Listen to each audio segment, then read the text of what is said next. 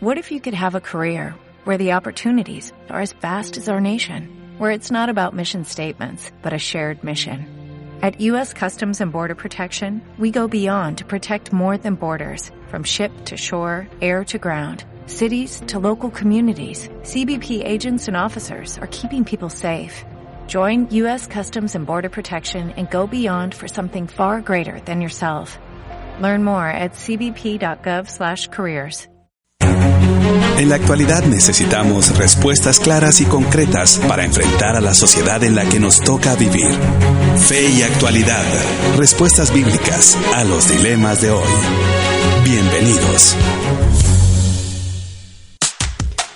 Muy pero muy buenas tardes querida audiencia, cuando son las 12 del mediodía estamos muy contentos de que estés en sintonía de la 997 El Camino, contenido que transforma en tu programa Fe y Actualidad, un programa que pretende responder desde una perspectiva bíblica y teológica a los dilemas morales que nos plantea el escenario contemporáneo. Estamos muy contentos pues siempre de compartir con nuestros queridos panelistas que nos acompañan jueves tras jueves para bendecir a todo el pueblo de Dios, a toda aquella persona que se pregunta, a toda aquella persona que tiene inquietudes por descubrir en las Sagradas Escrituras, en la historia, en la teología, inclusive en la filosofía, todo lo que tiene Dios para nosotros como pueblo, como su creación. Don David, bienvenido a Cabina de 99.7 a su programa Fe y Actualidad.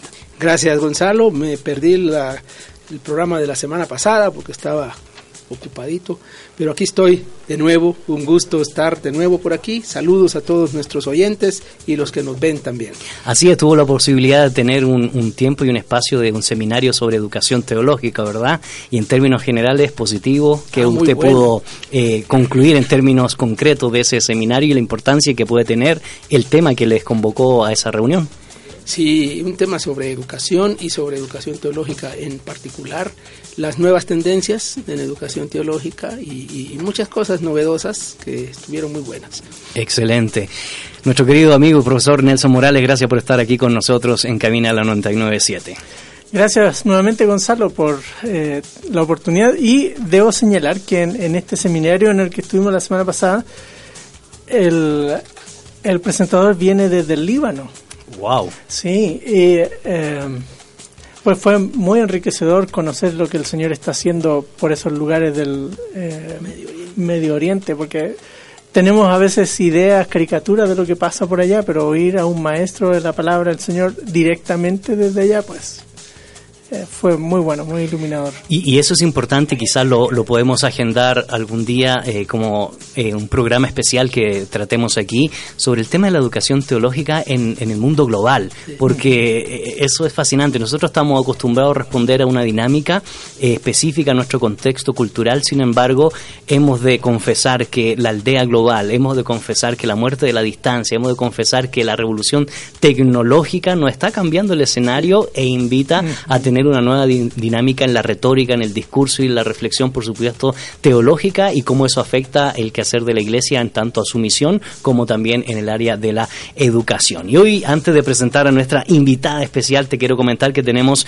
eh, la serie Temas de Actualidad y estamos trabajando, porque ustedes lo pidieron, el tema del bullying. Y es un tema indudablemente que nos conecta con algo que no hemos de negar y está afectando a nuestros niños, a nuestros adolescentes, a nuestros jóvenes y, por qué no decirlo, a toda la sociedad en sí. Para mí es un placer presentar a la licenciada Edna de Ponce. Ella tiene una maestría en consejería del Seminario Teológico Centroamericano y es actualmente directora de desarrollo y gestión de fondo en la misma institución. Edna, gracias por estar junto con nosotros para tratar este tema de suma importancia.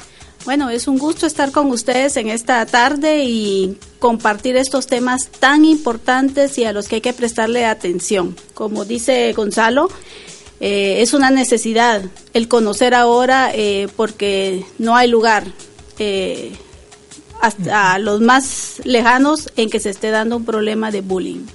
Así es, y entonces desde ya te queremos comentar la pregunta del día y las vías de comunicación, dándole también la cordial bienvenida a nuestra buena amiga Betsabe Ansora. Y la pregunta del día dice, ¿qué hago si un ser querido sufre bullying? Les recordamos que las vías de comunicación pueden ser a través de Facebook en nuestra página Fe y Actualidad FM o a través de un mensaje en WhatsApp al número 5895-5778. Así que te invitamos a que prepares papel, lápiz, lapiceros, tablet, lo que tenga a mano para responder a las preguntas del día y también para recibir el conocimiento que estaremos tratando acerca de este tema, del cual indudablemente pretendemos hacer un análisis del mismo y por supuesto dar una respuesta bíblica y teológica sobre esta difícil situación que vivimos el día de hoy. Mientras te preparas, te invitamos a que escuchar a Twice por siempre cantaré ella. Retornamos aquí por la 997 El Camino Contenido que Transforma.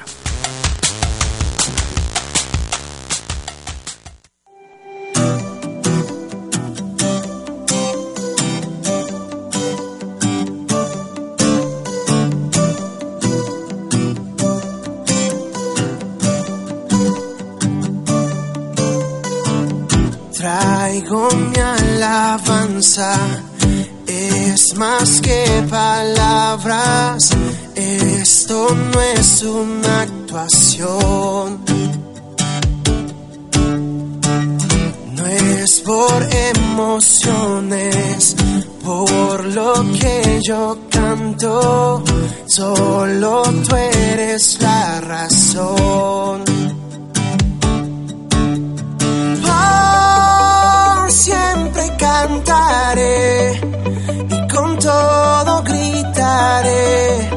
Solo a ti, Jesús, mi rey.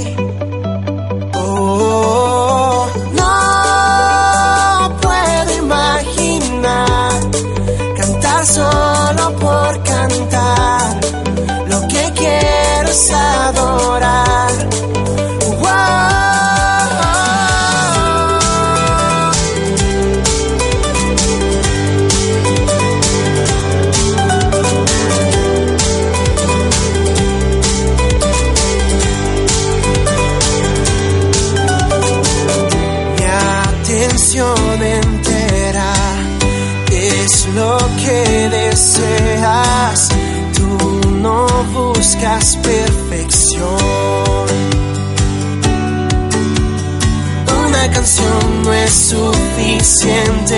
toda mi vida es lo que quieres. Quiero adorarte para siempre, mi alabanza tú mereces. Por siempre cantaré y con todo gritaré, solo a ti Jesús mi rey.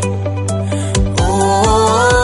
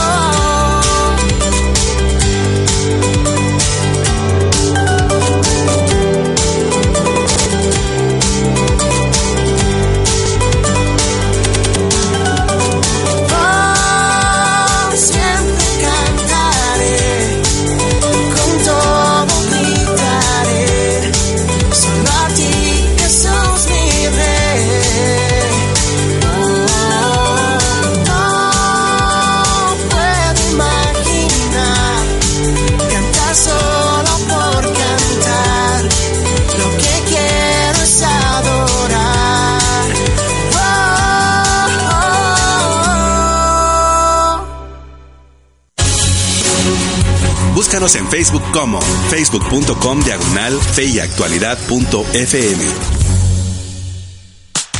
Ya estamos de regreso, querida audiencia. Soy Gonzalo Chamorro y en cabina me acompañan los profesores David Suazo, Nelson Morales y Edna de Ponce para trabajar el tema de la serie Actualidad, el bullying. Y ese, sin duda alguna, es un tema que hemos eh, intentado trabajar y hoy se dio la oportunidad, sobre todo cuando estuvimos comentando varias cosas del Sermón de la Montaña y si se recuerdan, pues, eh, don David Nelson, eh, varias cosas pudieron, varias cosas se pueden extraer del Sermón de la Montaña, inclusive este dilema que estamos enfrentando el día de hoy. Claro, es, eh, para nuestra audiencia que se está uniendo al programa, hace como unos tres, cuatro programas atrás estábamos hablando sobre el cualquiera que diga a su hermano eh, necio, necio, fatuo. Eh, eh, se expone a ciertas cosas y cualquiera que así va, todo tenía que ver con el enojo y cómo se expresa el enojo. Correcto. Entonces una de nuestras eh, auditoras eh, nos hizo esa pregunta, ¿qué, ¿qué hacemos con el bullying? Y dijimos, oh, bueno, eso es parte del tema, a raíz de lo que mencionó Ismael Ramírez en, en uno de sus comentarios. Correcto. Entonces quedamos pendientes que más adelante íbamos a volver al tema. Así que está conectado temáticamente siempre con la reflexión del Sermón del Monte y cómo eh, expresamos el enojo. Así que va todo interactuado, don David, en esta línea de pensamiento de poder pensar, de poder reflexionar nuestra fe y con un tema tan actual como es el caso del bullying. Eh, sí, claro, el programa se llama Fe y Actualidad. Y digamos que el Sermón del Monte eh, siempre se actualiza, pero cae en la categoría de la fe. Y luego sale el tema, y el tema está en la actualidad. Lo, juntamos ahí. Y, y- y sí, es cierto, surge de la discusión y de la reflexión que tuvimos de ese pasaje del sermón, eh, que es muy, muy fuerte lo que dice Jesús ahí. Y, y entonces eh, no nos quedó otra que, que planificar. Se supone que esto pertenece a la serie de temas actuales Así es. del, del programa, pero en esta ocasión esa serie de temas actuales como bullying está bien conectado con el Sermón del Monte que hemos venido hablando antes. Y por eso no es casualidad que la profesora eh, Edna de Ponce nos eh, acompañe, porque precisamente parte de su investigación eh, ha sido casualmente el tema del bullying. Y antes que podamos definir qué es el bullying y todas las aristas que están detrás, Edna, ¿por qué te interesaste en investigar eh, este tema? ¿Qué te llevó a poder dedicar espacio en tu vida académica, en tu vida profesional, a poder responder a esta circunstancia tan triste que estamos viviendo en nuestros días? Bueno, eh, uno porque mm, aquí en Guatemala, eh, en el tema de investigación sobre el bullying, eh, es importante porque cada vez vemos en centros educativos mayor agresividad en, en sus alumnos, el comportamiento negativo que tienen y los casos extremos que a los que han llegado a través de, del bullying. Eh, es increíble que aquí en Guatemala tenemos casos de personas que han fallecido porque compañeros de clase eh, los han atacado, los han golpeado tanto y prácticamente fallecen. Y esto creo yo que es algo que hay que prestarle atención. Uno, porque es algo que está sucediendo en, en muchos centros educativos. Segundo, puede darse en la familia.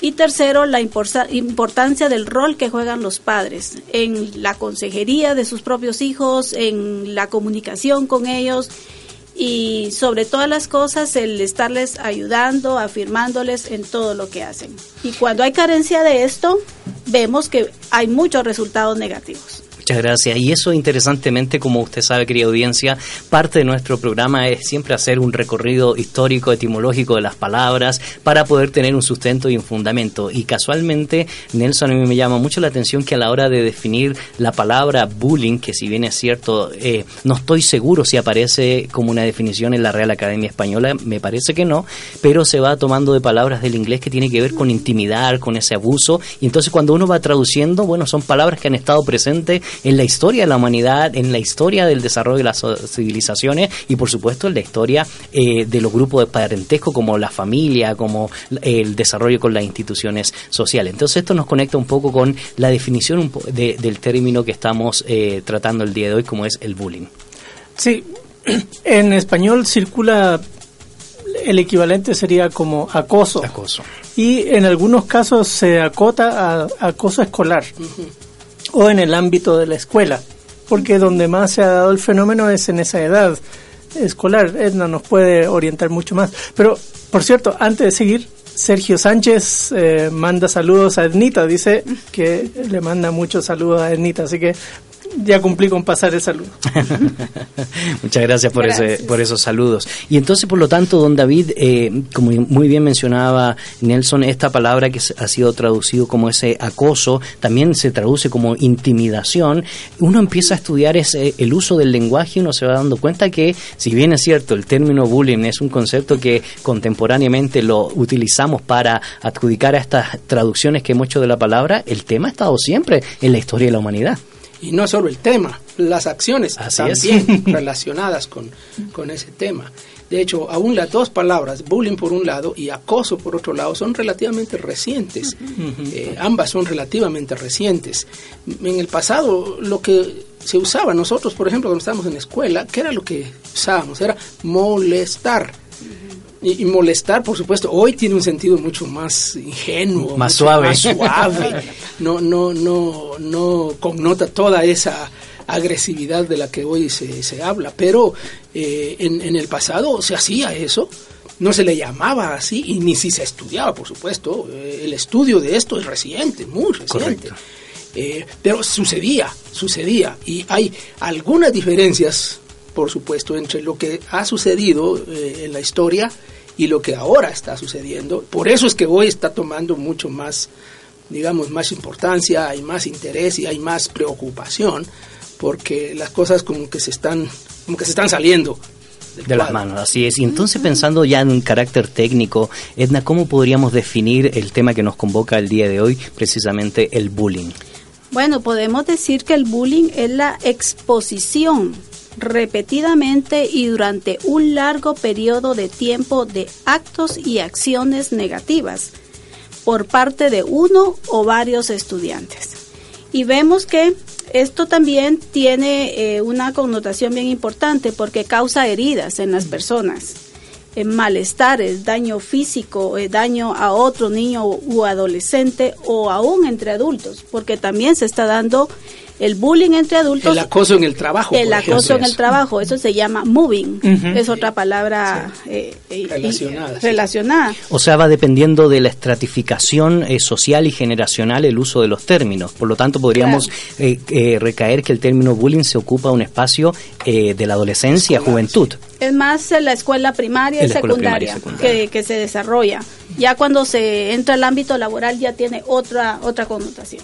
Ah, Ok, eso me llama mucho la atención porque, eh, eh, y como dijo Edna, que eh, a nuestra edad es eh, el término moving, ¿cómo es? Moving. Moving. Moving. Moving. Ah, ok, entonces lo que ustedes me hacen cuando estamos aquí en Sí. cabina, ¿verdad? Y lo que vos nos haces. y lo que yo le hago a ustedes. Ah, Ahora es interesante porque obviamente esto nos lleva a hacernos preguntas más allá del carácter eh, técnico. Hemos dicho, y don David lo ratificó, y Nelson también, que esto no es nada nuevo. Ha estado siempre en la historia el tema del abuso, eh, el tema de la coacción deliberada por parte de los seres humanos. Sin embargo, hoy eh, se ha ido desarrollando con eh, un fervor que si no le ponemos un freno, esto va a terminar en una hecatombe. Entonces, en ese sentido, me gustaría escuchar sus opiniones. ¿A qué creen ustedes que eh, se debe que en los últimos años haya ido progresando esto que tristemente está afectando específicamente a los niños de la escuela primaria y secundaria como es el bullying, Nelson?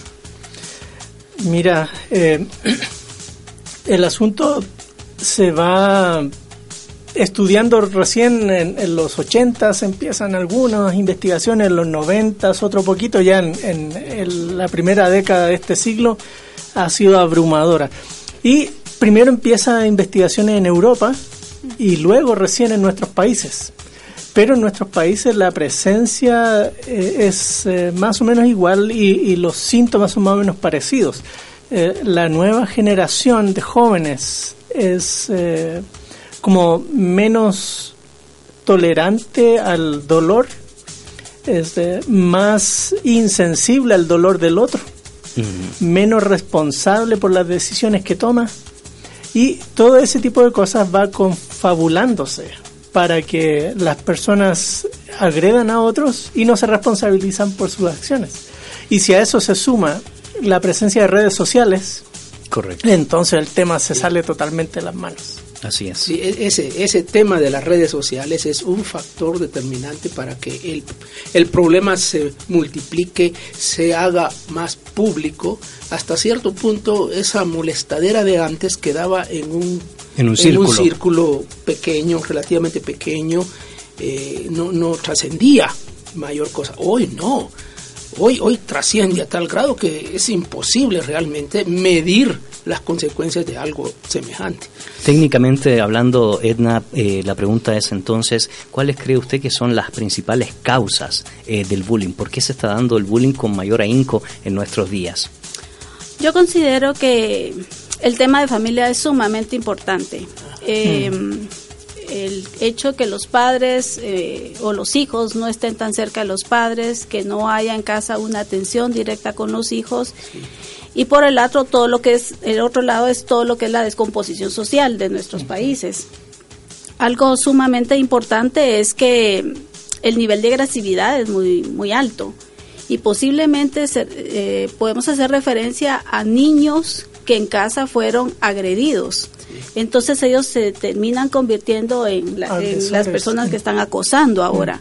Entonces los círculos se repiten, pero considero que el tema más importante aquí es familia, el cuidado de, de los hijos. Y por el otro lado, en las escuelas, la falta de supervisión. Y, y, aquí yo no sé si ustedes, a mí me llama mucho la atención porque sobre lo que nos expresa Edna, uno puede construir entonces el perfil del acosador y el perfil también del acosado, porque el hecho de guardar silencio, el hecho de no decir nada, de no contar nada, también genera un perfil, o sea, ¿por qué actúa como actúa? Y antes de escuchar tu opinión, Edna, queremos recordarte la pregunta del día, las vías de comunicación y agradecer a los comentarios que ya están ingresando a nuestra red social con nuestra buena amiga Betsabe Ansora. La pregunta dice, ¿qué hago si un ser querido sufre bullying? Y Diana Paola de Mungía dice, una de las cosas que debemos enseñarle a nuestros hijos es a amarse y valorarse. La Biblia nos enseña a amar a nuestro prójimo como a nosotros mismos. Entonces, por eso es importante que nuestros hijos aprendan a amarse y así denuncien aquellas acciones y o actitudes que atenten contra su integridad física y emocional. Para mí, bullying no solo es ataque físico, son comentarios desvalorizadores, excluir a los demás y cuestionar todo lo que hacen con comentarios destructivos. Una de las cosas que como padres debemos instruir a nuestros hijos es denunciar, poner en evidencia a esos niños. A veces el problema es que las maestras no toman en serio esas quejas y es ahí cuando uno de padre debe intervenir y hablar con la maestra y o autoridades para que tomen cartas en el asunto. Pero ¿qué hacemos cuando esos ataques vienen de amistades de nuestros hijos? Porque la Biblia nos exhorta a perdonar y nuestros hijos pueden perdonar a esa persona, independientemente si pide perdón o no. Pero eso no significa que esa persona debe seguir ocupando un lugar especial en la vida de nuestros hijos. Creo que como iglesia debemos enseñar a no dejar pasar, a denunciar lo malo y a perdonar y restaurar nuestro corazón. Que muchas gracias por ese excelente comentario y, análisis, ¿verdad? Sí, sí, sí, así es. Y, y, esto nos lleva entonces a, responder en cierto sentido y también tomando en cuenta el comentario de Diana sobre los perfiles que tenemos detrás de aquellos que son eh, los que coaccionan o acosan y también el perfil de el que es acosado y recibe el maltrato. Ok. En el bullying hay, eh, tal vez quiero aclarar que el bullying no solo estamos hablando de golpes en, de golpes en la escuela o de algún daño físico. El bullying es mucho más, mucho más amplio. Y definitivamente hay varias personas que intervienen en este proceso de bullying. El primero de ellos es el acosador. Esta persona generalmente proviene de hogar disfuncional. Así es donde no hay atención ni control de parte de sus padres. Y vemos que estas personas se consideran más fuertes que los demás. Normalmente tienen un perfil alto, digamos, en el sentido de quiénes son ellos. Ellos son los que mandan, los que tienen el poder, los que pueden lastimar, golpear o hablarle mal a alguien. También buscan constantemente ese poder. Ellos se sienten cómodos de esa manera. Eh, buscan también aliados en el proceso de, ser, de hacer bullying. Normalmente ellos no participan solos, siempre van a tener a un equipo que está alrededor de ellos. Tienen la el porra, digamos. la porra, es. la porra o el círculo que está ahí alrededor de ellos. Y también eh, algo, algo sumamente importante es que físicamente también terminan siendo más fuertes que los demás.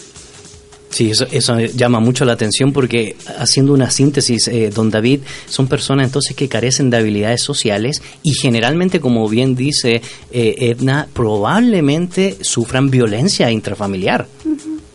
Sí, sí, es, es bueno, uno, uno, no sé si los oyentes recuerdan eh, haber visto alguna de esas famosas películas de adolescentes en las escuelas en, en Estados Unidos donde están los los malosos, ¿no? Eh, aprovechándose de los otros y por lo regular son los deportistas. Eh, es un, ahí por lo menos en esas películas, creo que es una caricatura, es una caricatura, pero los deportistas se creen los, los grandes, los superiores, los mejores, los, los físicamente más dotados, los, y se, se se abusan de los demás. Así es, y eso me llama mucho la atención pensando en la película y las categorías de cómo se reflejaba casualmente este este este acoso, este acto Nelson de eh, presionar o reprimir a la otra persona, llama mucho la atención que la mayoría de aquellos acosadores o abusadores no tienen una capacidad autocrítica y la tendencia es a manipular a su antojo la realidad.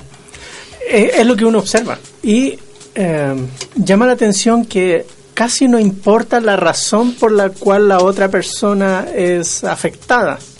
O sea, las razones de por qué el agresor agrediría son tan variadas que puede ser porque eh, una chica siente celos de que otra es muy linda.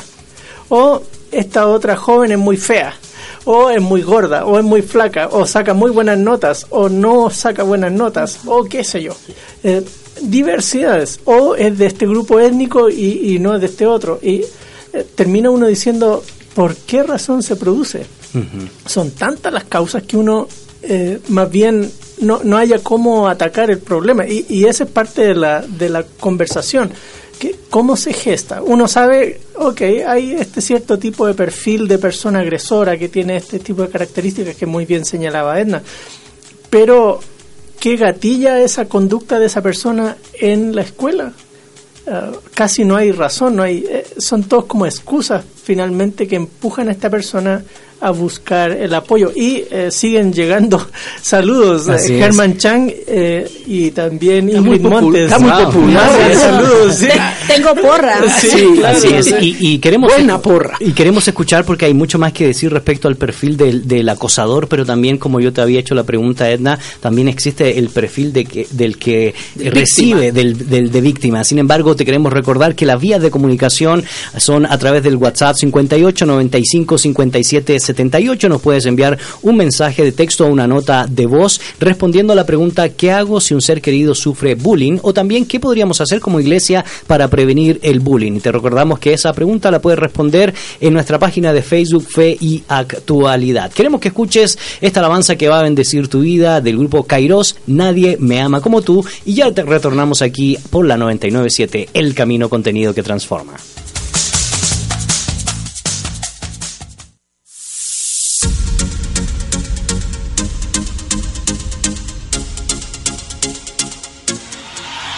Encontré un amor asombroso, me llenó, es real, me cambió, ahora veo que es mejor.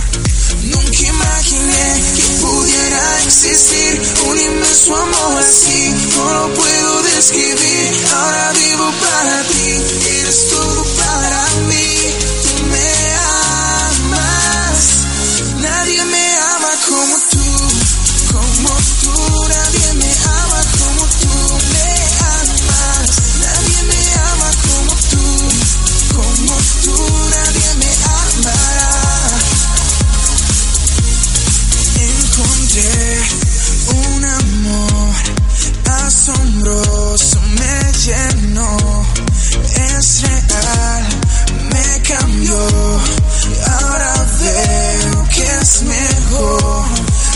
Imaginé que pudiera existir un inmenso amor así. No lo puedo describir. Ahora vivo para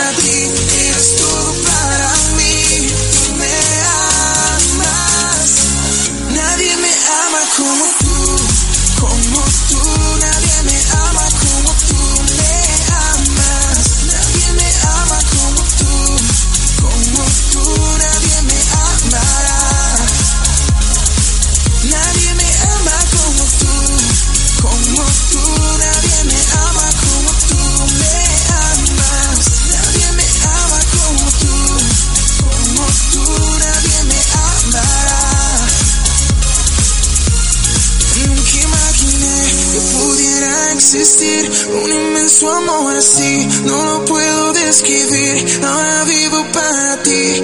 Eres todo para mí. Tú me amas. Nunca imaginé que pudiera existir un inmenso amor así.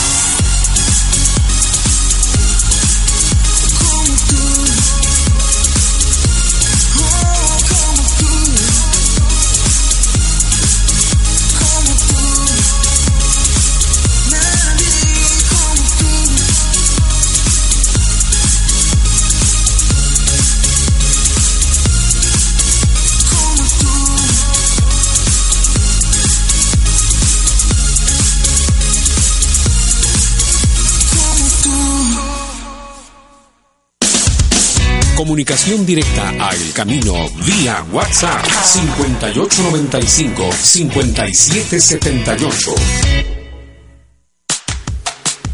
Ya estamos de regreso, querida audiencia, en tu programa Fe y Actualidad, tratando el tema del bullying en nuestra serie eh, Temas de Actualidad. Y en cabina nos acompañan los profesores David Suazo, Nelson Morales y Edna de Ponce. Y específicamente, pues, es quien más conoce este campo de lo que hemos intentado eh, trabajar el día de hoy, como es el bullying. Te recordamos que las vías de comunicación son el 58 95 57 78. Nos puede enviar un mensaje de texto, una nota de voz, o también puedes ingresar a la página de Facebook Fe y Actualidad FM para responder a la pregunta del día. ¿Qué hago si un ser querido sufre bullying o qué podríamos hacer como iglesia para prevenir el bullying? Y agradecemos los comentarios y saludos que están ingresando a nuestra red social.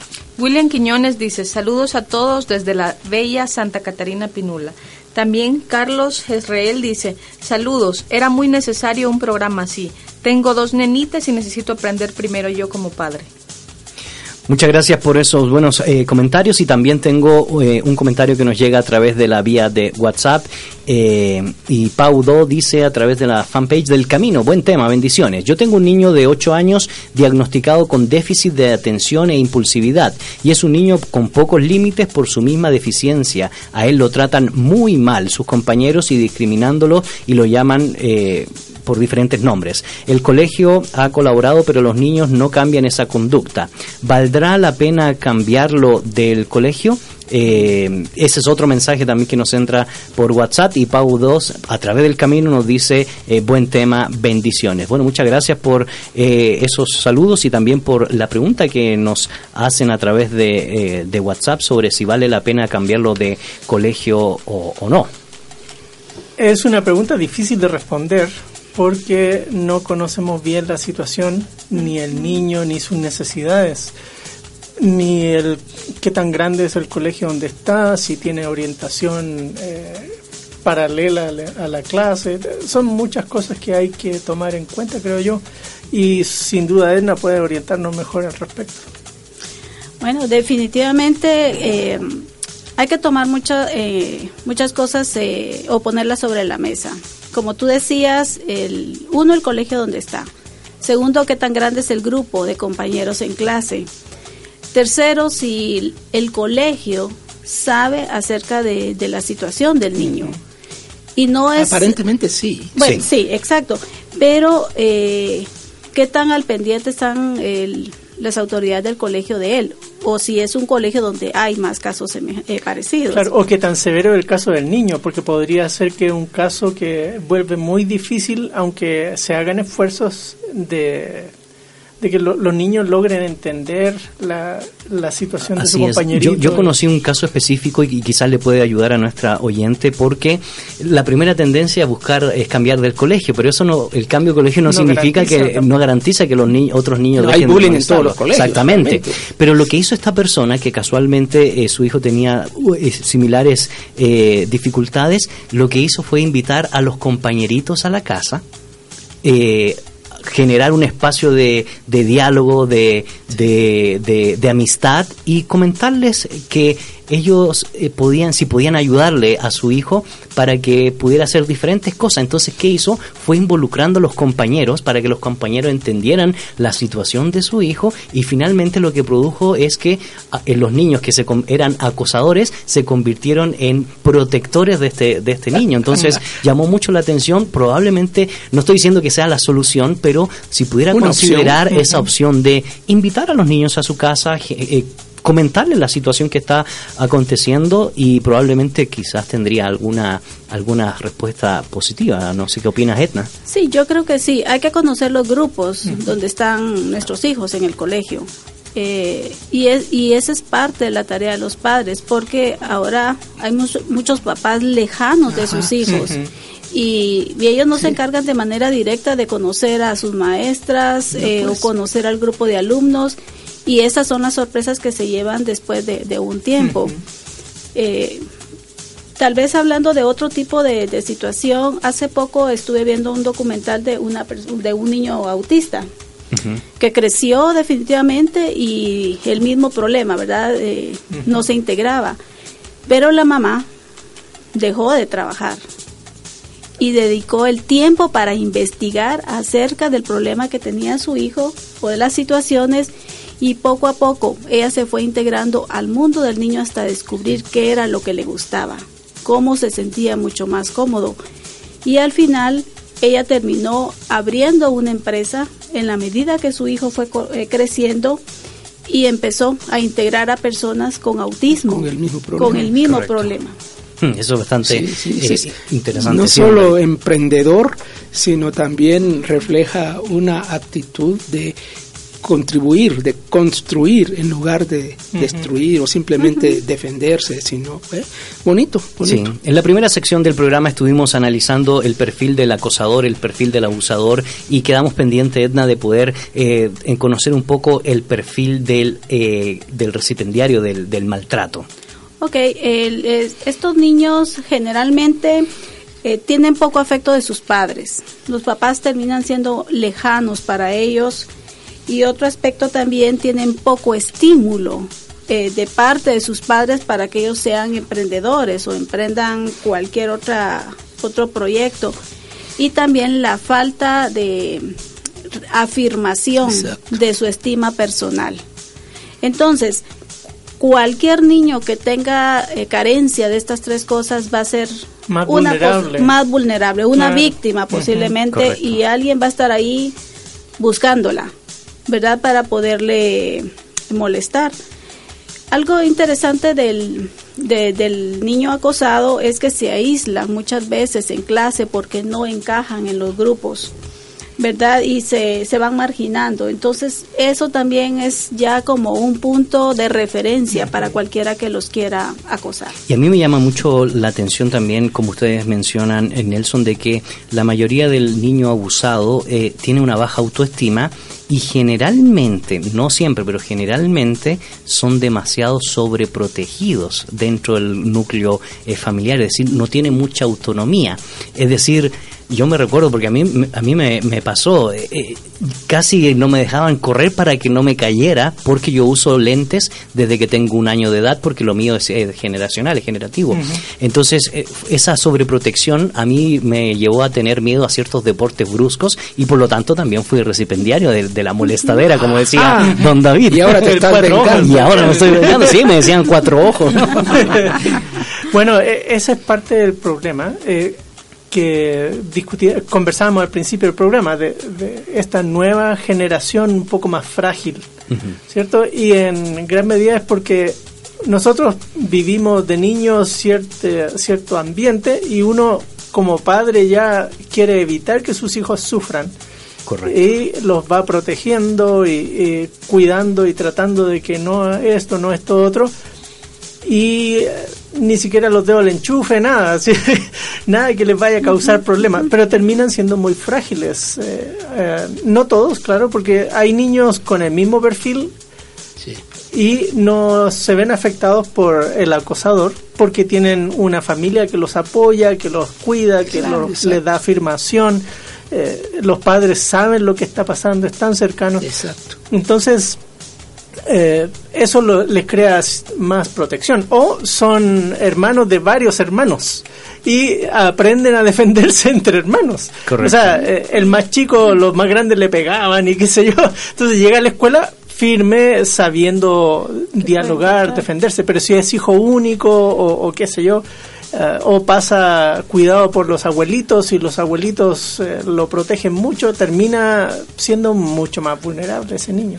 Sí, lo que Edna mencionó eh, como perfil que incluía lo fundamental de, de la familia. Por lo regular, en ambos casos, viene, digamos, el acosador por un lado y el acosado por otro lado, vienen de familias disfuncionales. En un caso producen una cosa, en otro caso producen otra cosa.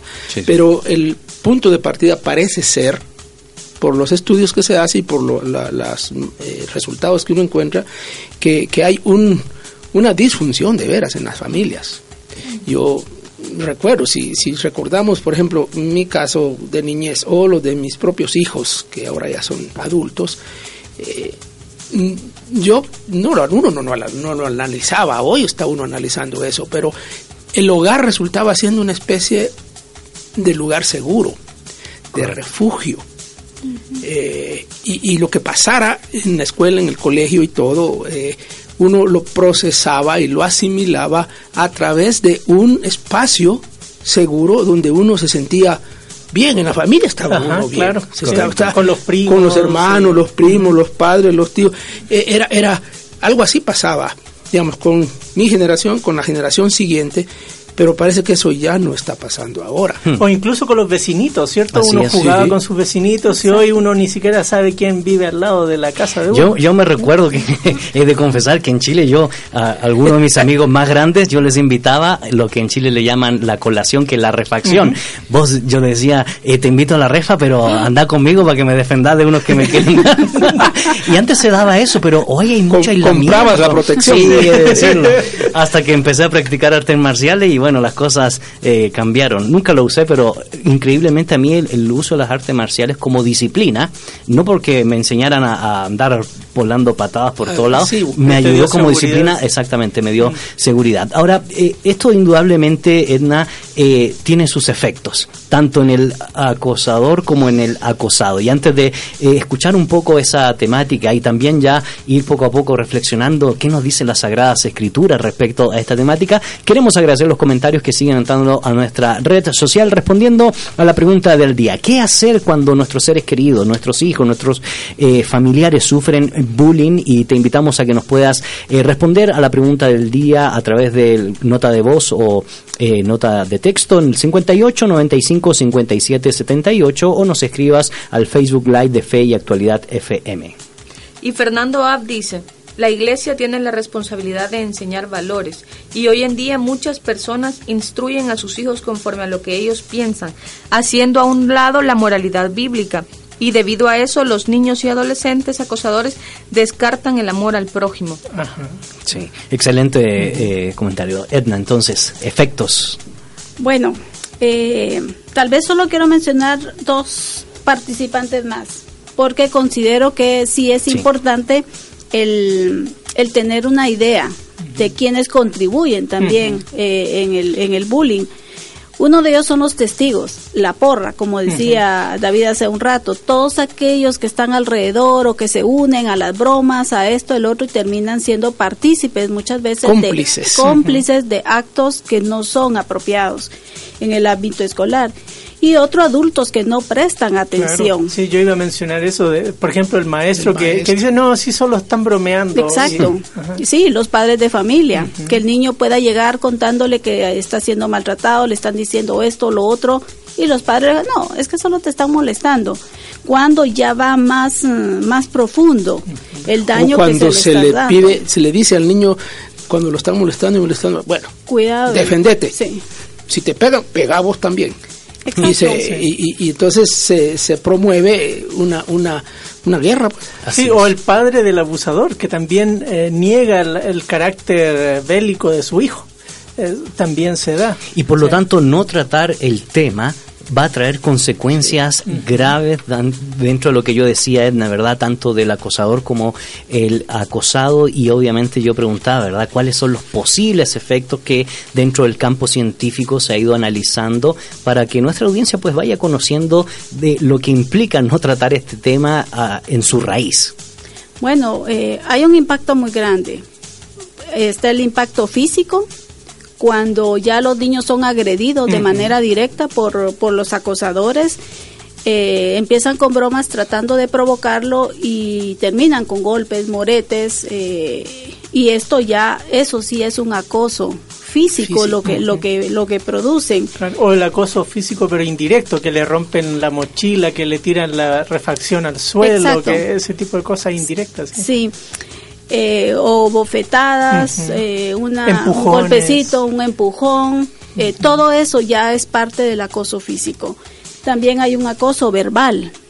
Y este verbal, este es el que intenta lastimar eh, de manera directa al niño. A veces es más duro eso que Claro. lo físico. causa dolor, causa dolor, pero no es un dolor que lo podemos ver a través de una herida, sino que son es un dolor emocional. Afecta las emociones, sí. ¿verdad? Entonces, eh, y esa es la meta, causar dolor, herir, lastimar. Y esto se da básicamente con palabras despectivas hacia los niños, eh, palabras hirientes o muchas veces cosas en contra de la propia familia. Entonces, como es lo que le duele al niño y ellos ya lo, ya lo detectaron, entonces insisten en estar acosando de esa manera. ¿Qué, qué papel juegan los apodos en Es- eso ahí?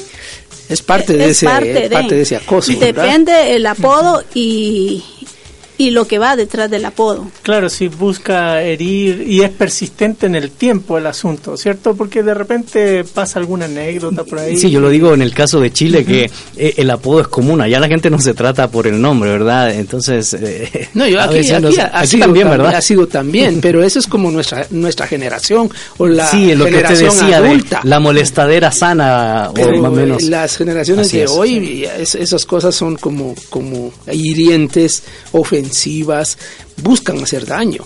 Hace un tiempo conocí a un niño que tenía como unos 8 o 9 años. Iba a un colegio privado y constantemente sus compañeros le decían burro o le decían mono. Él era muy morenito, pero le tenían ya apodos muy directos y él no quería estar ya con su grupo de clase. Normalmente a la hora del recreo él buscaba a alguien mayor que él para que le eh, pudiese estar ahí por cualquier cosa.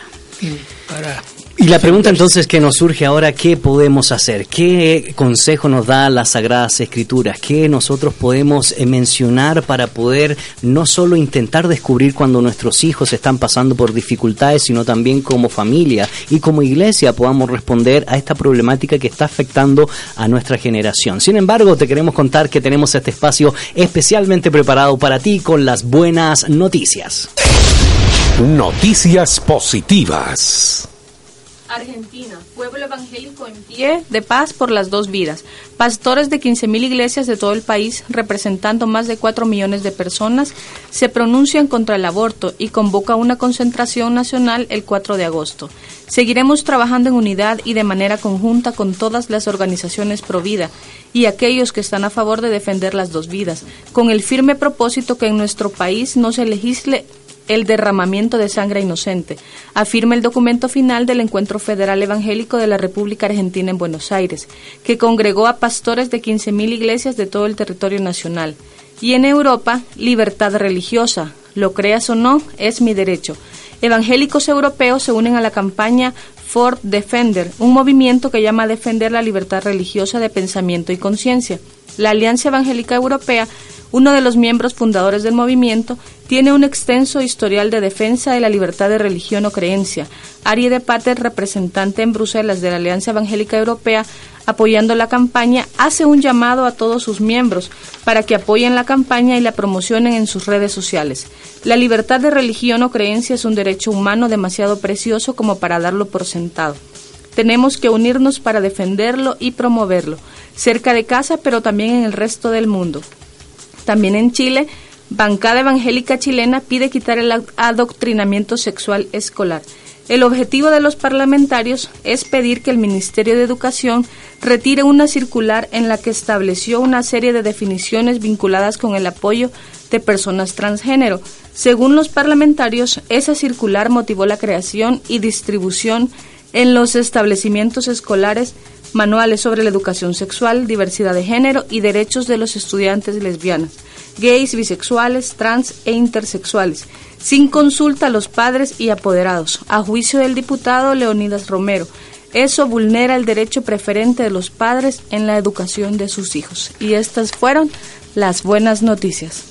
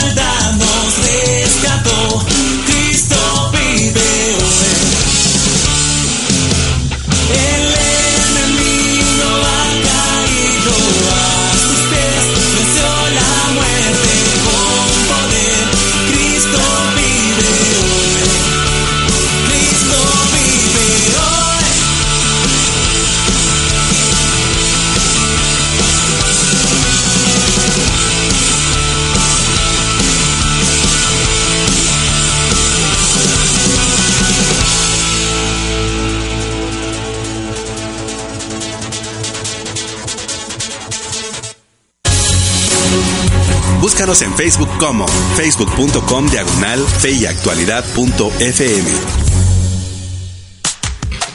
Ya estamos de regreso, querida audiencia. Soy Gonzalo Chamorro en tu programa Fe y Actualidad eh, de la 997 El Camino, contenido que transforma y estamos tratando el tema del bullying. Y te recordamos la pregunta del día: ¿Qué podemos hacer si un ser querido sufre bullying? Y puedes respondernos a través de un mensaje de texto o una nota de voz al 5895 5778 o nos puedes también eh, responder a la pregunta a través del Facebook Live de Fe y Actualidad FM o a través del Facebook El Camino para que pues podamos interactuar junto con toda nuestra comunidad virtual respondiendo a esta pregunta del día. Y ya queremos agradecer los comentarios que siguen entrando a nuestras redes sociales dice Paudo pregunta por medio de la fanpage del Camino. ¿cómo ayudar a un niño a ser emocionalmente sano en caso de familias monoparentales? La actividad de artes marciales he visto que ha ayudado mucho así como la integración en la escuela dominical. Y tenemos más comentarios a través de las vías de Facebook. Manuel Aquino dice, el acosador no siempre es mala persona y no siempre viene de un hogar disfuncional. Simplemente algunas veces es divertido molestar. Deben trabajar en el autoestima de los niños porque cuando se molesta a un niño con buena autoestima, el acosado no presta atención a los ataques y eventualmente se pierde el interés en molestarlo. Yo era el molestón de la clase, así que lo digo de primera mano.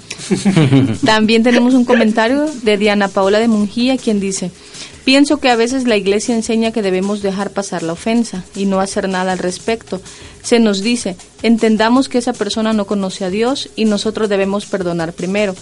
Pero pienso que eso es abaratar la paz, porque hay ofensas que no se, deja- no se deben dejar pasar, hay tratos que no podemos tolerar. Yo como madre le dije a mi hija que perdonara, que esa persona no conocía a Dios y que entendiera.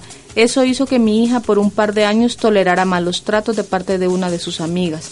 Gracias a Dios reaccioné a tiempo y me tocó enseñarle a mi hija que está bien si se denuncia, que está bien no tolerar conductas abusivas. Pero me costó que ella reaccionara y se diera cuenta que debía alejarse de esa persona, que le podía mostrar misericordia, no llenándose de amargura hacia ella.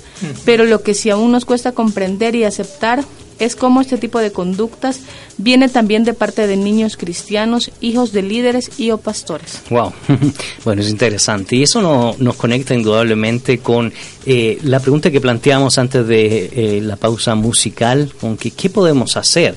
Porque a la luz del sermón del monte, y recordamos lo que veíamos don David hace unos días, pues eh, ¿será esa sumisión pasiva que debemos de tener ante el ataque? ¿O realmente tenemos que, como decía Diana, enseñarle a nuestros hijos que están sufriendo esta, este, este acoso, el bullying como tal, a, denunciar, a acusar, a, a exhortar, a reprender? Eh, ¿Cómo podemos reflexionar a partir del texto y ya vamos recayendo pues en toda esta parte práctica de lo que implica una respuesta específica ante el bullying?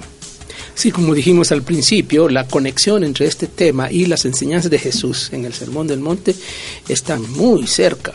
Ese pasaje donde eh, hablamos de, de hecho, el pasaje es mucho más grave que eso, está hablando del homicidio, no matarás. Eh, pero yo os digo, de cualquiera que le diga necio a su hermano ya es culpable y cualquiera que le diga fatuo y, y hay una seguidilla de tres, eh, tres eh, insultos digamos eh, que van en progresión y en todos los casos Jesús subraya el hecho de que hay consecuencias, hay juicio, un juicio menor, un juicio mayor, hasta el juicio termina prácticamente mandando al infierno al entonces creo que un, un, elemento importante que tenemos que transmitir, nosotros entenderlo con nosotros mismos y transmitirlo es la gravedad del asunto. Así es. La, la gravedad de el, el, insultar a otro, de el descalificar a otro, de, por el lado de, del agresor, digamos, del lado del acosador. Por el otro lado, eh, están las enseñanzas de Jesús sobre el tema de la violencia. Correcto. Eh, otro tema que se trató aquí, ¿no? La venganza si, si, si Jesús, ojo por ojo, oísteis que fue dicho, pero yo os digo, no os venguéis.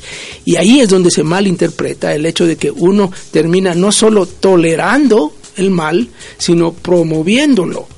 Y eso va contrario a las enseñanzas de Jesús. Sí, sí, porque una de nuestras oyentes también nos hacía eh, alusión a lo que yo también dije como ejemplo, que a mí las artes marciales me ayudaron a tener seguridad de mismo, de mí mismo, pero no porque mis padres me instaran a que usara las artes marciales para eh, agredir a otros. Agredir, agredir a otros. Y, y gracias a Dios nunca lo utilicé. Y lo que usted dice, don David, es totalmente cierto. Es decir, uno no va a poner a su hijo a que practique artes marciales para que vaya y haga lo mismo lo que, que, que, que le hicieron, ¿verdad? Y en ese sentido, Nelson, pues la reflexión sigue. Sin embargo, agradecemos los comentarios que siguen entrando a nuestra red eh, social.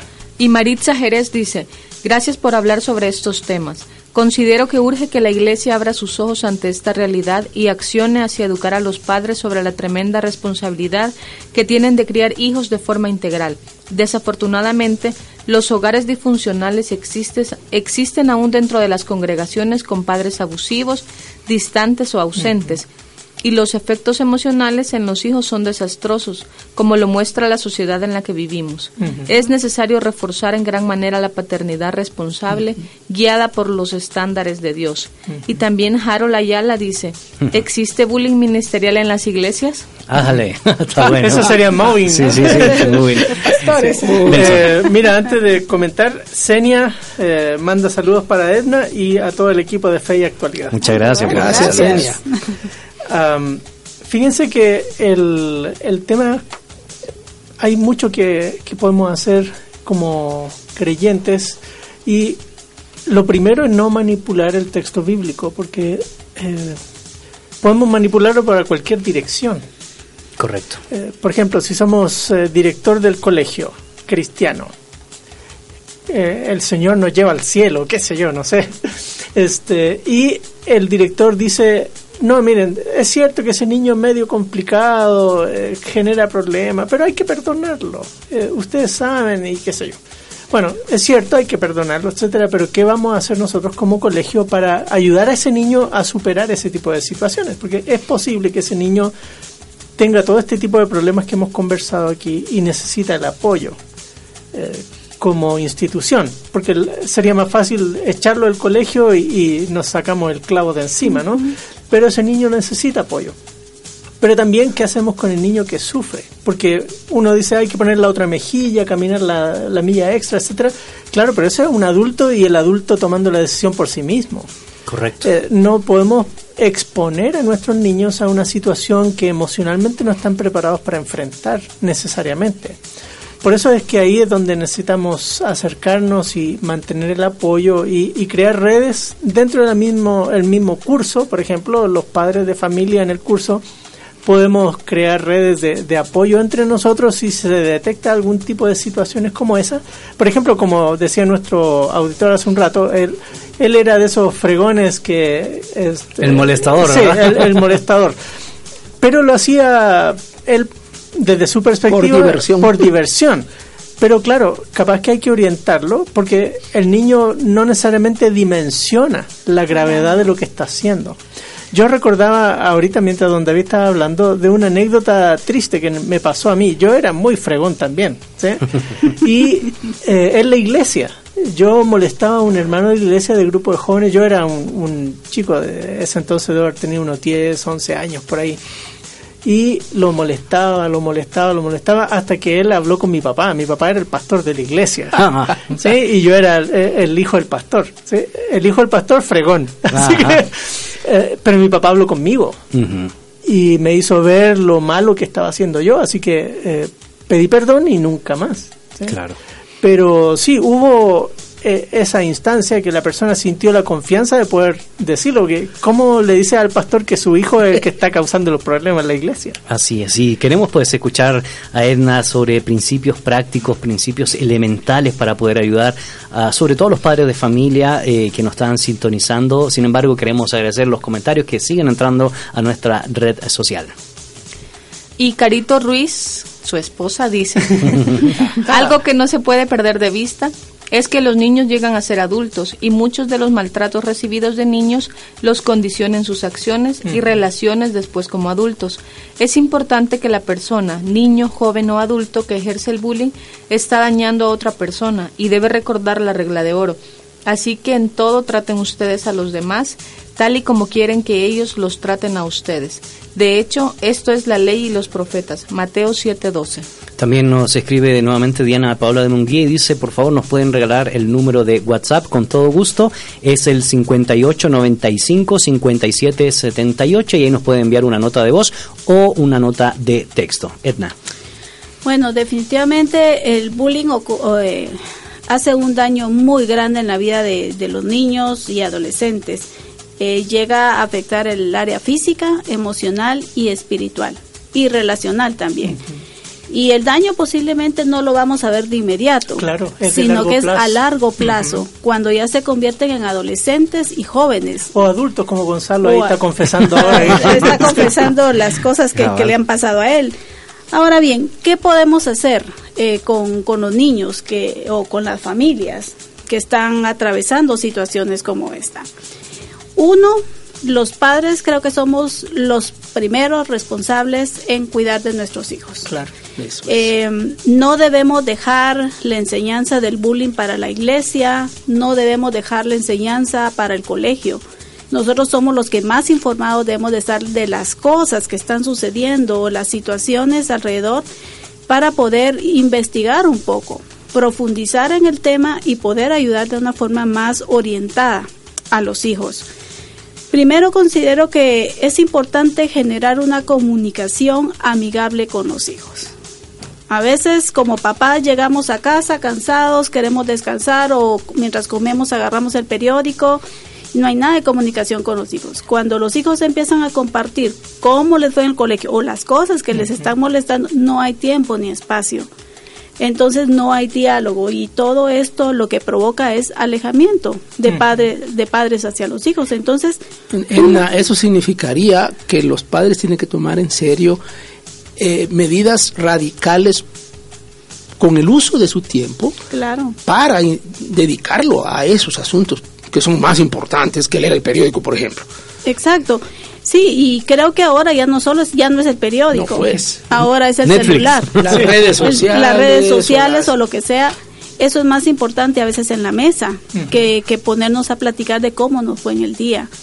Entonces, eso nos va alejando de, de, de la relación con nuestros hijos. Queremos agradecer los comentarios que siguen entrando a nuestra red eh, social y pues nos escribe Verónica Estrada y Ah, dice... Verónica. Bienvenida, Verónica. apareció Verónica.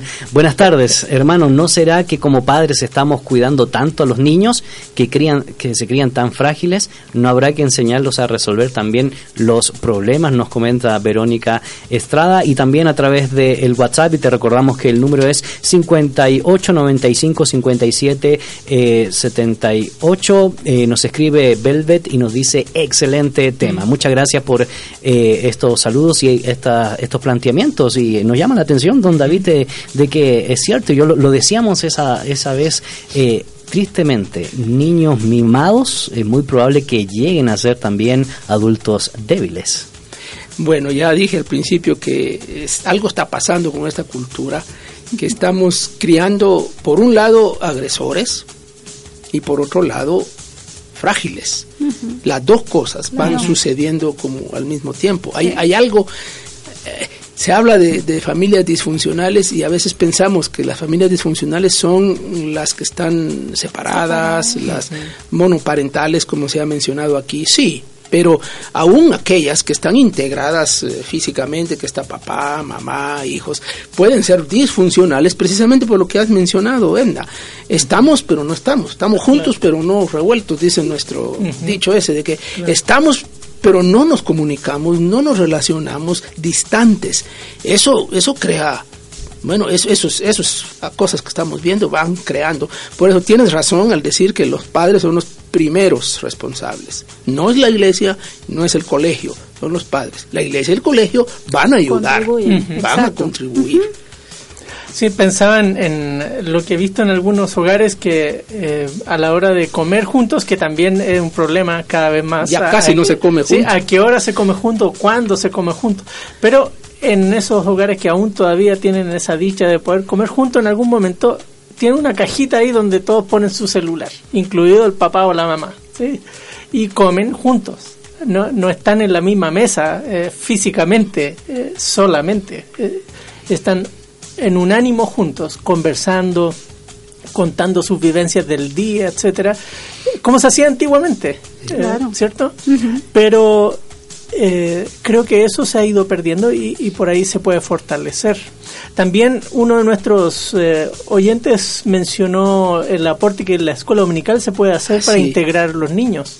Eso implica que los maestros de escuela dominical deben estar también pendientes de, de, la, de la actitud de los niños, ayudarlos, eh, guiarles en, en, cómo integrarse y también a los niños que tienden a ser más frágiles, pues también estar atento a cómo fortalecer y orientar a los padres en cómo fortalecer a esos niños. Eh, es parte importante de todo el, proceso. Correcto.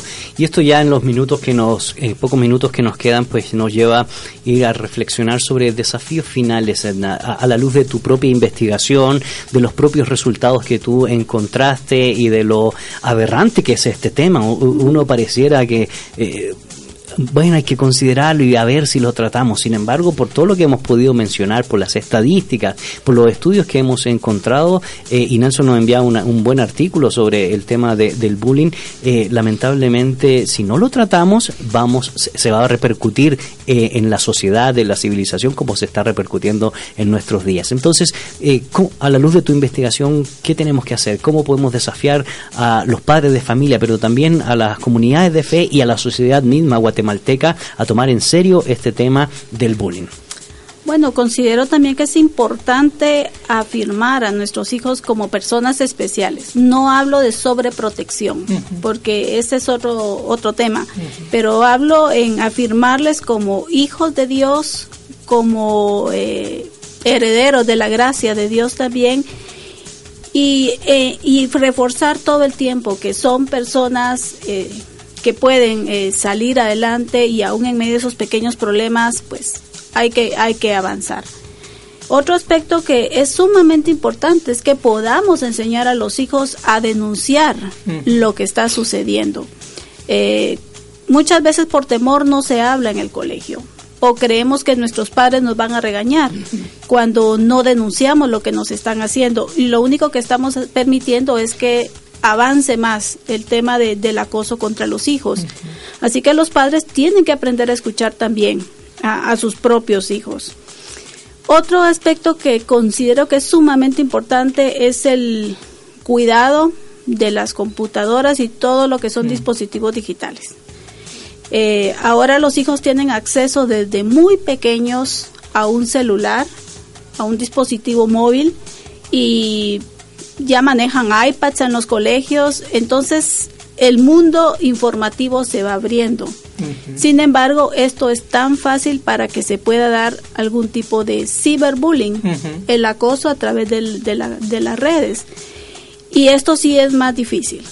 Uno, porque el acoso en la escuela podemos saber quiénes y son. Está circunscrito ahí a un lugar, al, exacto. pasillo del, colegio. Sí, pero el acoso, el ciberbullying, no sabemos quién lo está haciendo eh, y el daño que puede hacer, porque aquí el niño no denuncia el niño empieza a enterarse, a informarse, hasta que llega un momento en que Se desborda. se desborda de todo lo que le están haciendo. Y enseñarles a los niños sobre el tema. Es sumamente importante que ellos conozcan y aprendan a identificar también. El punto es que todo esto requiere tiempo, requiere dedicación. Y si con un tema tan importante no le estamos prestando la atención como padres de familia, eh, puede ser muy dañino para los hijos. Como les digo, no solamente en el momento, sino a futuro. Eh, puede causarles demasiado daño. Claro.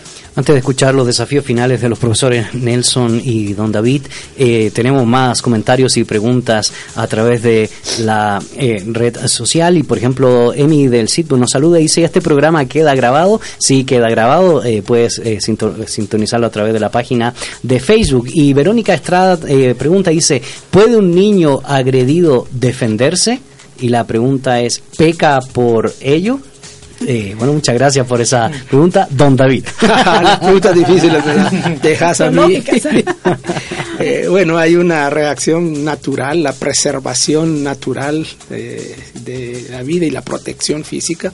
Todo ser humano eh, se tiende a defenderse cuando se ve amenazado, cuando se ve este, en peligro. El Y instinto. por supuesto, es un, es un instinto natural. Correcto. Eh, este, en este caso estamos hablando de una decisión que debe tomar el niño en situaciones eh, graves y si hay una situación en donde está en riesgo su integridad física, por ejemplo, y claro, nadie va a dejar que le estén solo así, va automáticamente va a defenderse. ¿eh? Pero eso no significa que el niño está, una cosa es esa defensa y otra cosa es la venganza eh, o eh, promover eh, la revancha. Me haces, te doy, te doy, me vuelves a hacer y me voy y, y un- un- un- una escala de violencia que no termina y la verdad nuestra sociedad vive eso, vive eso. Estamos enseñando que la violencia es la forma de resolver los asuntos. Pero bueno, hablando de, esos asuntos, eh, recomendaciones eh, finales, podemos ir diciendo también que, que hay eh, consecuencias que se ha mencionado aquí, algunas, pero hay unas consecuencias que sería bueno eh, visualizarlas. Eh, por ejemplo, es, las estadísticas muestran, bueno, algunos estudios han mostrado que el agresor, el, el acosador, ¿no? Eh, tiene una alta probabilidad, o por lo menos una mediana probabilidad, de ser delincuente cuando llegue a la edad adulta. Hay- no es una cosa ab- abrumadoramente, eh, digamos que no, pero hay un porcentaje significativo de acosadores que se convierten en delincuentes. Eventualmente van a producir eh, algún delito. Eso es, eh, y eso, imagínense, si así fuera, si así lo viéramos, nos deberíamos asustar. Y luego del lado del, del que recibe el, el- el- el- el acoso, eh, de adulto son, son personas que se, se mantendrán frágiles, débiles, que serán las personas que no, digamos, no avanzan, no se desarrollan, eh, van a estar, eh, digamos, una, una generación de gente temerosa, de gente que no se arriesga a hacer algo por miedo. Eh, el temor a equivocarse, por ejemplo, va a paralizar a las personas porque nunca denunciaron, nunca eh, este, se defendieron cuando la defensa era legítima. Y, y imagínense esos adultos mañana cómo van a ser. Sí. Eh, que- queremos agradecer los comentarios que siguen entrando a través de la red social y a través de la vía de WhatsApp al 5895-5778 y alguien nos escribe eh, por de manera privada, dice, hola, qué buen programa e información tan va- valiosa. Yo triste. Mi hijo ahora ya es un muchacho de 19 años. Lamentablemente fallé en mucho. Queriendo protegerlo, lo expuse y le hice más daño. Es hijo único. De pequeño le gustaba buscar amigos mayores que él. Hoy de grande busca chicos menores que él. Dice que para protegerlos. Hoy en su programa estoy reflexionando si él no habrá sufrido bullying.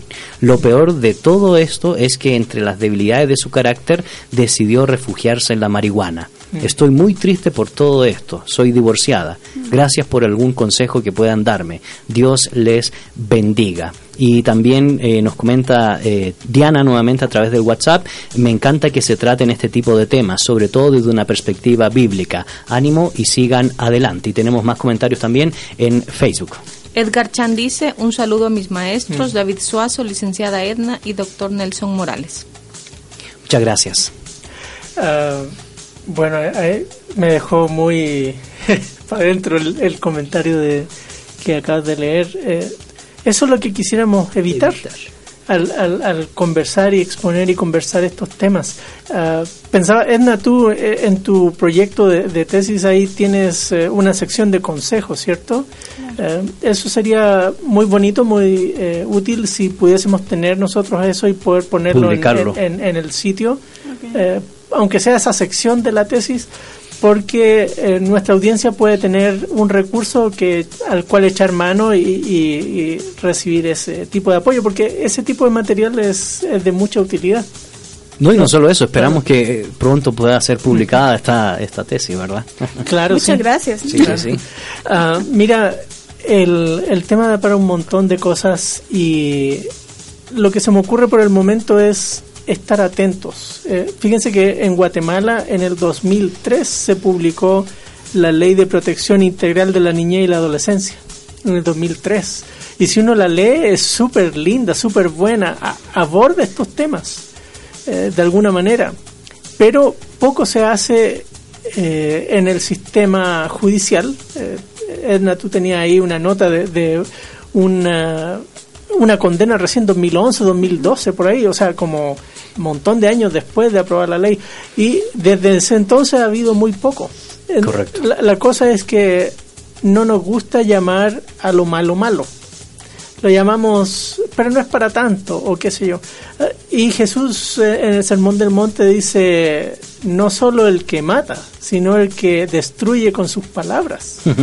Y- y- Entonces- sí, es interesante lo que tú mencionas, eh, Nelson, porque cuando uno estudia la historia universal, las grandes crisis que se dieron en la historia partían porque había gente que decía, no, pero esto nunca va a llegar a tal extremo, nunca va a pasar esto en el país. Y bueno, las crisis que se han vivido en las sociedades, en las naciones, eh, ha sido por ser permisivos con algo que Claro. es malo. Y como tú muy bien lo mencionabas, lo que es malo hay que llamarlo malo. Queremos agradecer los comentarios que siguen entrando a nuestra red eh, social con nuestra buena amiga Betsabe Ansora.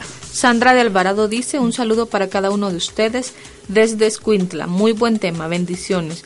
Y Johnny Marca dice, saludos Gonzalo desde Cochabamba, Bolivia. Muy buen programa, felicidades. Ah, muchas gracias Johnny por todos esos saludos y también a Sandra por esos eh, saludos. Nos quedan pocos eh, eh, minutos, ya estamos eh, terminando, pero Edna, muchas gracias por eh, compartir con nosotros este tema que es de suma importancia. Obviamente, como siempre lo decimos y lo acaba de expresar Nelson, no se agota en un programa de tan poco tiempo, pero sin, y sin embargo queremos que sea un desafío para nuestra audiencia, queremos que sea un desafío para los padres de familia, también un desafío para las comunidades de fe, las congregaciones, las iglesias, a tomar en serio este tema que necesitamos tratarlo, porque si no, pues nos va a pasar como las sociedades que tristemente entraron, entraron en caos serio por no resolver desde la infancia estos problemas que afectan.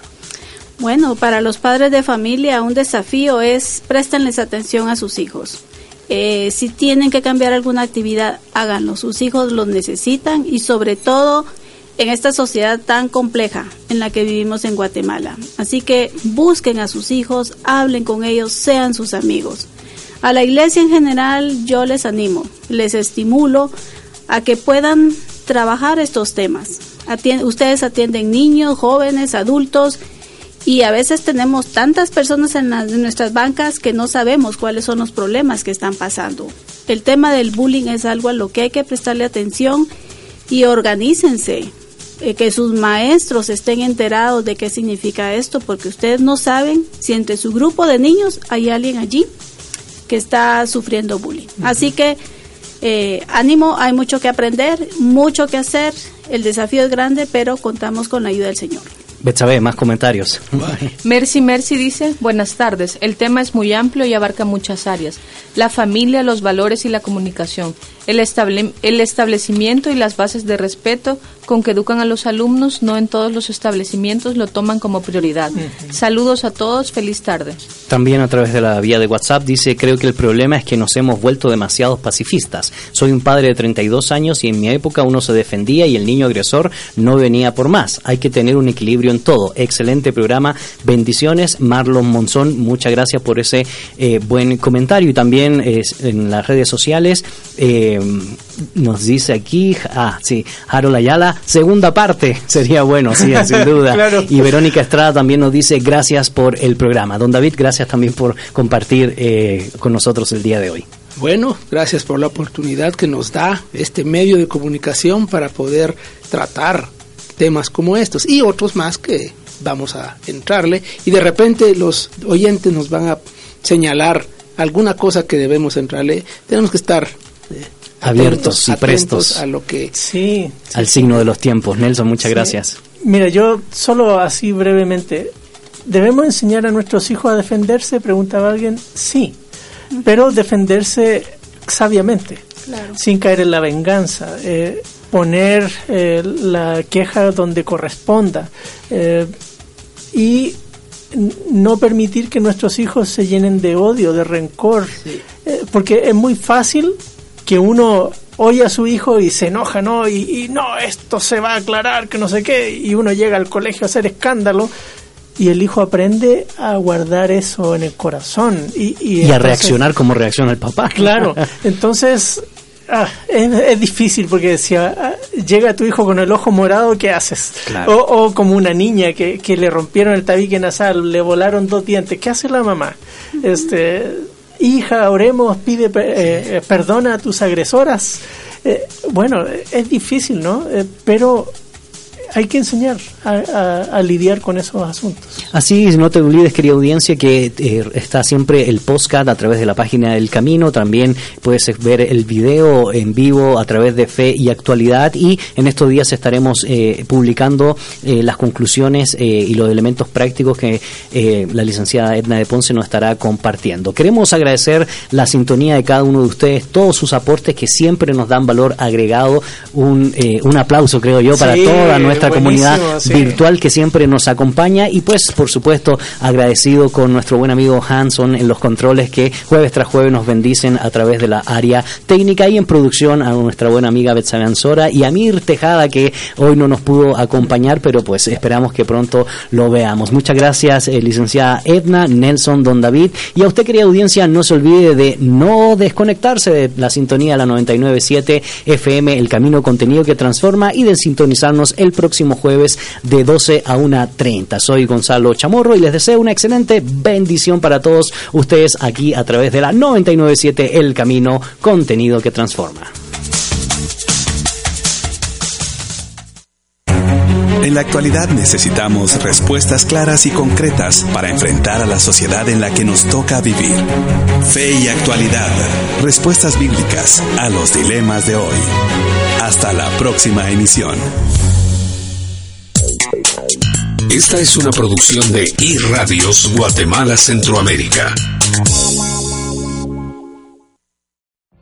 What if you could have a career where the opportunities are as vast as our nation, where it's not about mission statements, but a shared mission?